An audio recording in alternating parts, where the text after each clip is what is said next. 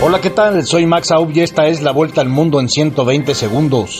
Activistas de la diáspora venezolana en México acusaron al gobierno del presidente Andrés Manuel López Obrador de haber permitido la muerte de 38 migrantes en el incendio del centro de detención del Instituto Nacional de Migración en Ciudad Juárez, Chihuahua, frontera con Estados Unidos.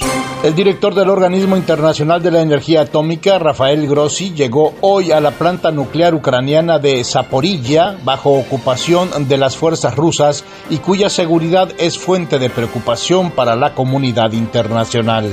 Rusia afirmó que abatió un cohete estadounidense de largo alcance, la primera confirmación de que estas municiones fueron entregadas a Ucrania, que considera este tipo de armas cruciales para lanzar una contraofensiva ofensiva. Corea del Sur y Estados Unidos exhibieron hoy por primera vez en cinco años un gran operativo de desembarco anfibio, unas maniobras militares cuya escala se ha incrementado como advertencia a Norcorea, que ha reaccionado con nuevas pruebas de armas.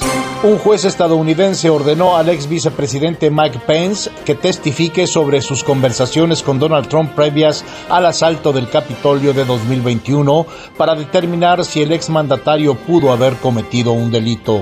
La presidenta de Taiwán partió hoy de visita a Guatemala y Belice con escala en Estados Unidos para afianzar las relaciones con estos países centroamericanos después de que China le arrebatara a Honduras uno de los últimos aliados de esta isla.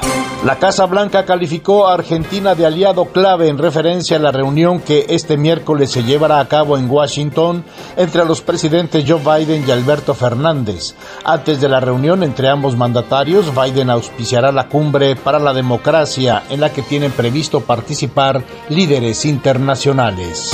Esta fue la vuelta al mundo en 120 segundos.